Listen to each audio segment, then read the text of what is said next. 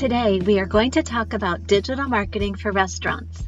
Discover the best practices in digital marketing to boost the online visibility of your restaurant, cafe, bar, rooftop, wine cellar, terrace, palace, luxury restaurant, starred restaurant, or any other gastronomic establishment. You probably want to have more customers who come to taste your dishes and cocktails. Many establishments with a culinary reach do not focus enough on investing in digital.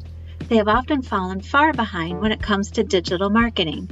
For restaurants, the most important is often the geographic location, the reputation, and the menu of the restaurant. The digital marketing part is often secondary or even incidental, so read carefully the advices recommended by our digital agency and in case of needs or questions, do not hesitate to contact us and ask us for your free quote to boost attendance at your restaurant. There are probably still many who do not bet on digital and on digital marketing because some restaurants are so well placed geographically that the clientele flows in a natural way and they have nothing else to do. It is undeniable that the geographical location is very important to have customers in your restaurant.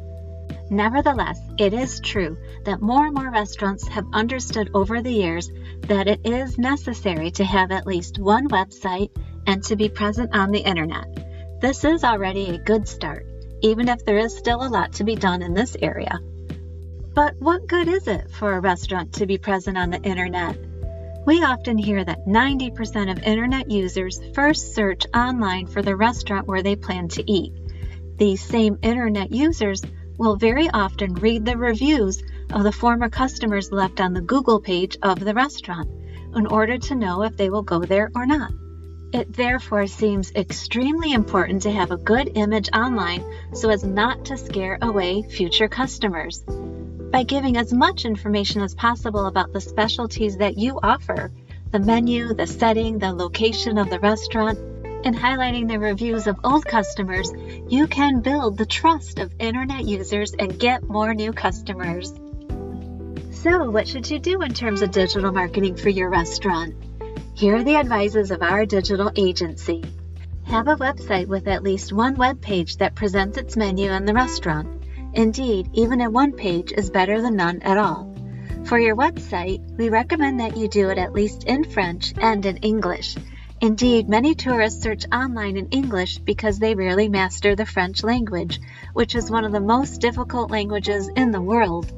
Also, don't forget to mention the composition of your dishes, because sooner or later you will have customers who have allergies to certain ingredients, and this can help you avoid a bad incident. If possible, suggest online booking or appointment setting through your website or through a partner like The Fork to save time for future customers and not keep them waiting in front of the restaurant.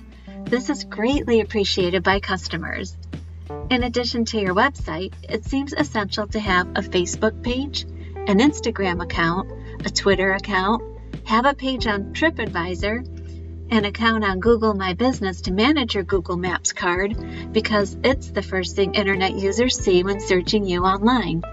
Finally, take the time to respond to the reviews posted by your customers, and especially if they are bad, do not leave them unanswered. If, on the contrary, you only have good reviews, then do not hesitate to reply from time to time, because it's nice and rewarding for customers who have thought about you.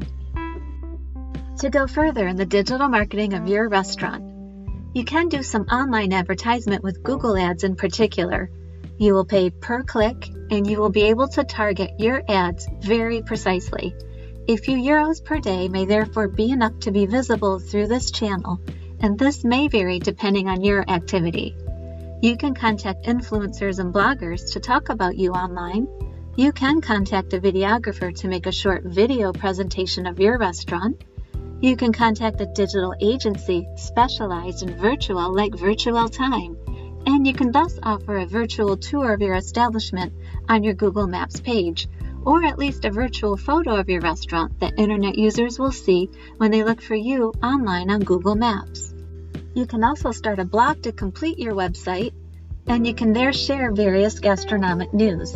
As you know, future customers often take the time to look at your online reviews before deciding whether or not to come to your establishment. So this part is very important to you. If you're thinking of buying reviews from online sites, be aware that this is not a good idea because you will likely end up with unreliable reviews that will show up, and Google automatically filters and hides these reviews. Finally, we could still mention lots of possibilities, especially if you offer the online booking of your meals. This could be accompanied by a merchant website and partnerships with mobile applications that offer to facilitate this. In any case, remember that your Google Maps card is the first thing people see when they search for you on the internet. And our agency is at your entire disposal to help you optimize your presence as well as to complete your online card with virtual photos and virtual tours.